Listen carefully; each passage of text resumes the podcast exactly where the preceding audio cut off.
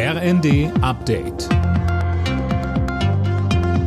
Stündlich neu. Auf den Punkt informiert. Ich bin Gisa Weber. Guten Morgen.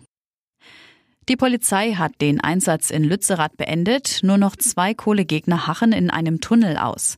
Eileen Schallhorn, nach der Demo am Wochenende machen sich Polizei und Protestteilnehmer ja gegenseitig schwere Vorwürfe. Ja, es gab immer wieder Zusammenstöße. Die Polizei setzte Wasserwerfer, Pfefferspray und Stöcke ein. Eine Demosanitäterin sagte, dass Beamte hemmungslos auf Demonstrierende eingeprügelt hätten. Sie sprach von bis zu 100 Verletzten, von denen einige in Lebensgefahr schweben. Das bestätigte die Polizei so nicht, meldet aber auch neun Aktivisten, die mit Rettungswagen in Krankenhäuser gebracht wurden und zählt auf ihrer Seite Dutzende verletzte Beamte. Für den Fall, dass Verteidigungsministerin Lambrecht tatsächlich zurücktritt, fordert der Bundeswehrverband einen durchsetzungsstarken Nachfolger. Verbandschef Wüstner hält den Abgang der Ministerin nur noch für eine Frage der Zeit und sollte Lambrecht im ZDF seinen Respekt für die Entscheidung.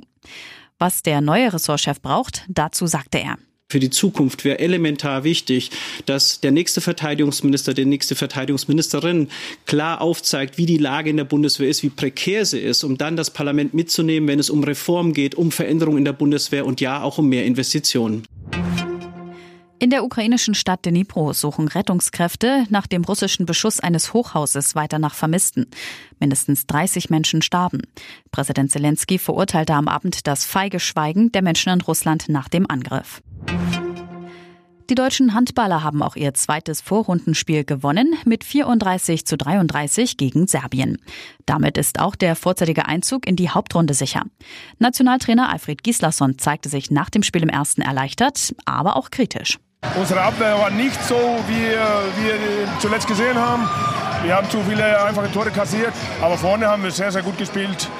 Und äh, ja, ich bin sehr glücklich, aber auch trotzdem ist vieles, was wir verbessern können.